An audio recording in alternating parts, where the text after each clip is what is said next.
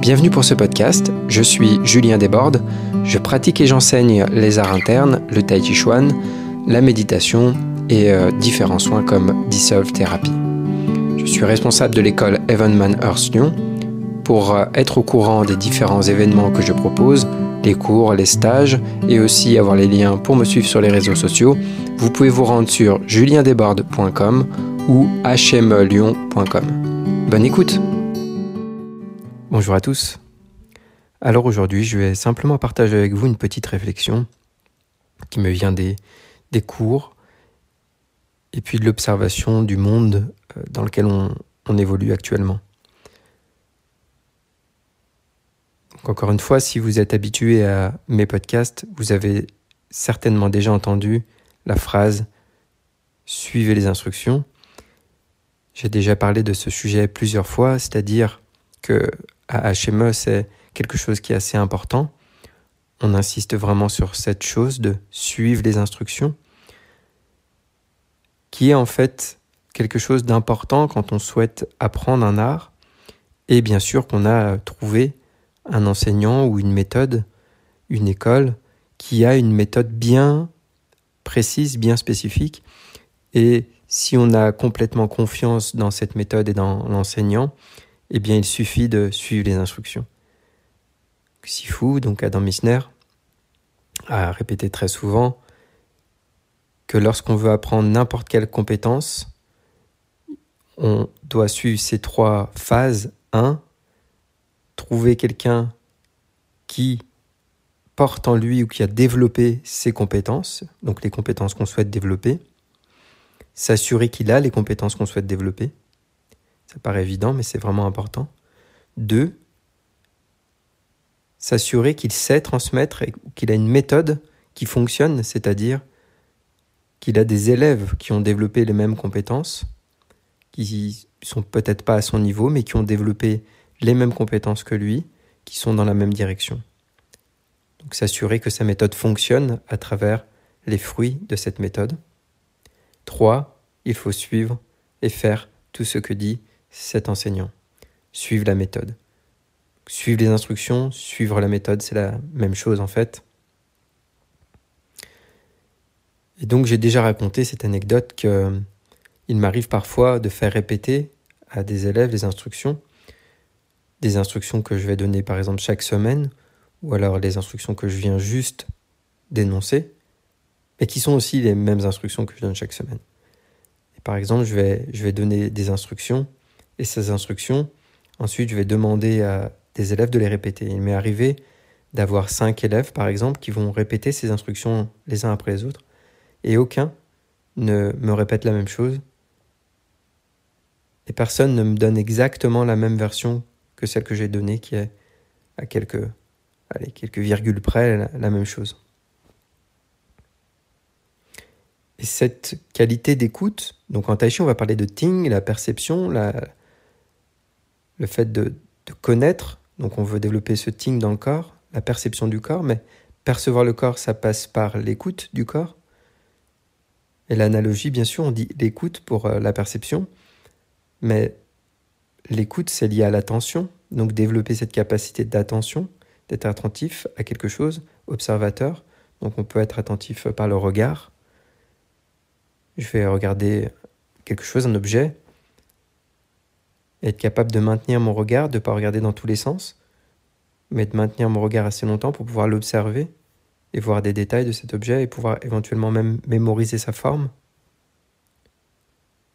Ça va être pareil avec les instructions qu'on écoute, être capable de se taire, de se taire mentalement pour pouvoir écouter, écouter les instructions et donc en faisant répéter, on s'aperçoit que ce qui se passe, c'est que les informations reçues sont immédiatement réinterprétés et transformés, donc souvent pour les rendre euh, compréhensibles. On essaie de rapprocher les mots qu'on vient d'entendre le plus de ce qu'on se connaît ou de ce qu'on a déjà expérimenté. Et donc on veut s'entraîner à ne pas faire ça en fait, à juste écouter et à suivre le plus fidèlement possible ce qu'on vient d'entendre. Donc ça, j'ai déjà parlé de ça. Mais donc cette capacité, elle est liée à la capacité d'attention, d'être attentif aux détails. Cette capacité d'attention, on va la retrouver dans le tai chi dans, le fait de faire un exercice qui va nous demander une attention, par exemple euh, avec des étapes, on va mettre l'attention dans une partie du corps, puis dans une autre, puis dans une autre, on va relâcher, etc. Et donc il y a des détails assez précis, vraiment de comment l'esprit va voyager dans le corps, à quels endroits exactement. En tout cas, dans la méthode HME, c'est très précis. L'esprit, à ce moment-là, il est dans telle partie du corps, on relâche telle partie du corps, puis ensuite ici, puis ensuite là, puis ensuite là, puis ensuite on écoute, on ressent ça. Enfin, on, on désigne ce qu'on va écouter. Et donc, ça, en même temps, pour le faire, ça demande d'avoir une certaine capacité d'attention, de mettre son cerveau ralenti pour être vraiment très attentif, de zoomer sur des éléments. Et en même temps, en le faisant, bien sûr, ça va développer notre capacité d'attention. Donc c'est toujours comme ça, en fait. Pas que dans le tai chi, mais c'est que c'est en faisant l'exercice qu'on va développer cette compétence. Et les personnes qui ont le plus de capacité d'écoute, qui ont une capacité, disons, passive, certains vont parler d'écoute active, mais l'écoute, donc, c'est la réceptivité, savoir se taire pour recevoir, c'est les meilleurs apprenants. Et les meilleurs apprenants, c'est les meilleurs enseignants, à mon avis. Et je faisais le lien, qui m'apparaît évident maintenant, avec le fait que aujourd'hui, on vit dans une euh, époque où on est surinformé, on a accès à une quantité complètement astronomique d'informations, avec Internet, etc., bien sûr, qui est en plus maintenant à portée de main tout le temps. Donc on se pose une question, on peut regarder avec notre téléphone sur Google instantanément. Et donc on a accès à un nombre phénoménal d'informations. Informations qui ne viennent pas sans différents travers. Parce qu'avant, certaines informations étaient très difficilement accessibles. Mais maintenant, on en a tellement qu'il faut faire le tri. Dans toutes ces informations, on en a des bonnes, des pas bonnes, on ne sait plus quoi penser de quoi. Mais du coup, le cerveau, il est tellement surchargé de ces informations, de stimuli extérieurs tout le temps, dans tous les sens, que la capacité d'attention devient de plus en plus difficile. Parce que la tendance déjà, c'est d'avoir l'esprit et notre attention qui est dispersée, qui navigue, qui part dans tous les sens. Mais on vit dans un monde qui stimule ça, qui stimule la confusion, donc à l'inverse de la clarté, la dispersion et l'agitation, bien entendu. Je me souviens, on avait discuté de ça avec, euh, avec un ami qui euh, faisait des concerts et qui me disait, quand j'envoie un mail, j'envoie une affiche et c'est écrit euh, le concert aura lieu tel jour à telle heure, etc. Et des personnes répondaient au mail en demandant quel jour aura lieu le concert. Et donc bien sûr, maintenant ça m'arrive tout le temps d'avoir d'envoyer des mails et d'avoir des personnes et d'avoir des personnes qui me demandent, qui me posent des questions, alors que les réponses sont dans le mail. Parce qu'aujourd'hui, on reçoit tellement de mails, tellement de messages, etc., qu'on s'est habitué à lire en diagonale, comme on dit, hein, de ne pas être très attentif, en fait. Et donc, on ne lit pas toutes les informations. Il y a au moins la moitié des informations, je pense, qui nous passent sous le nez. J'imagine qu'il y a eu des études qui sont faites, peut-être que c'est moins que ça même. Et c'est pour ça que d'ailleurs transmettre des informations, c'est tout un art. Comment faire pour que l'information soit reçue, entendue, etc. Et du coup, on a besoin de répéter. Bien sûr, quand on est enseignant, on a besoin de répéter beaucoup. Mais moi, j'ai l'impression de mon expérience, euh, donc j'enseigne, alors avant j'enseignais la musique, avant le, le tai chi, mais c'était un peu pareil. Et par rapport à quand j'ai commencé, j'ai l'impression que c'est plus compliqué aujourd'hui de manière générale. Ce qui veut dire que c'est plus difficile de maintenir une, attention continue. Il y a aussi, alors ça c'est un autre sujet, mais je pense que c'est quand même lié.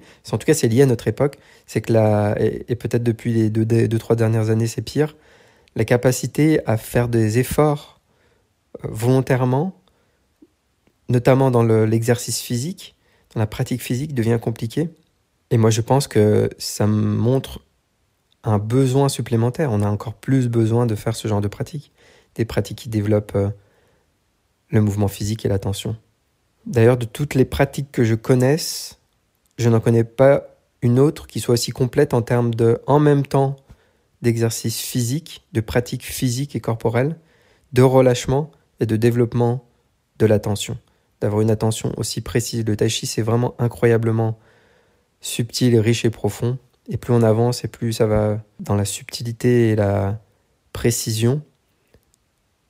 Et donc en même temps, on a une pratique qui développe le physique, qui travaille le corps dans son, dans son entièreté, dans le mouvement, mais aussi on a du statique, on a du mouvement, on a du travail à deux, relâcher, on apprend à relâcher, puis à relâcher face à la pression.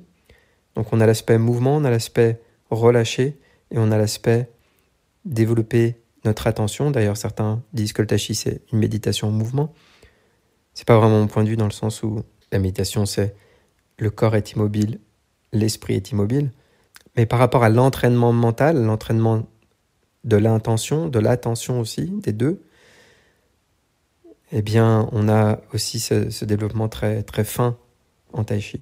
J'ai vraiment le sentiment que c'est une pratique. Euh, bien sûr, c'est pas adapté à tout le monde et qu'il y a plein d'autres pratiques qui existent et que chacun trouvera une pratique euh, plus favorable pour lui, peut-être.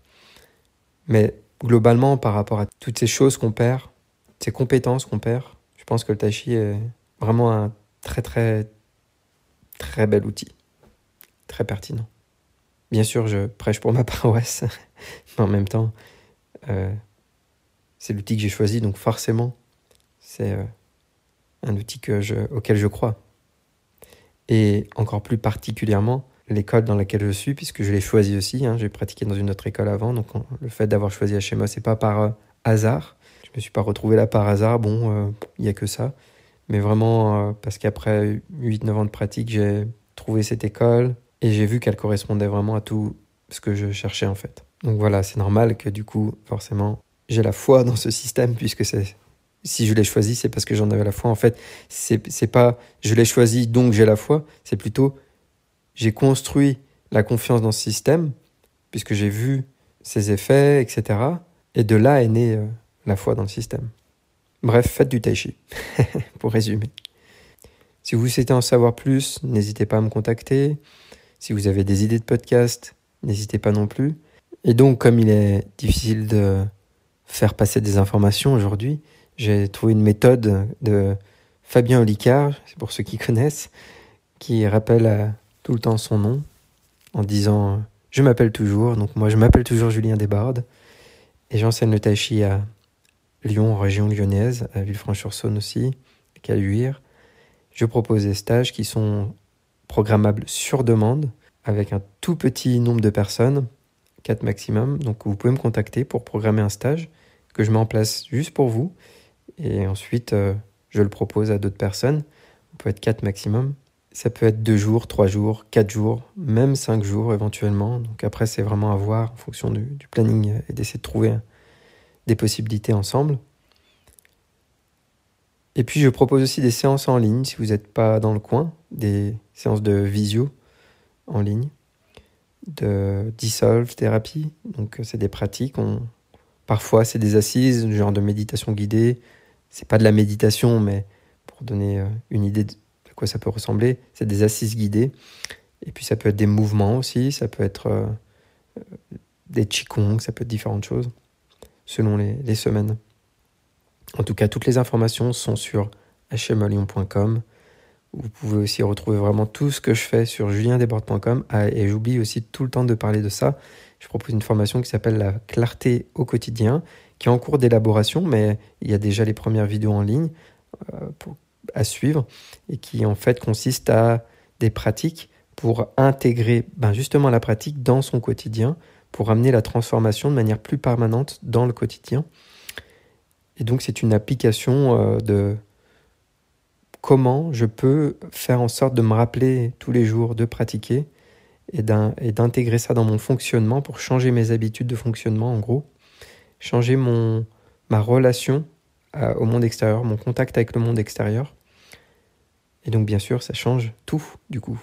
Et donc c'est des vidéos pour la pratique et puis euh, des euh, visios et des stages aussi qui seront euh, mis en place de manière régulière pour poser des questions, pour échanger, etc.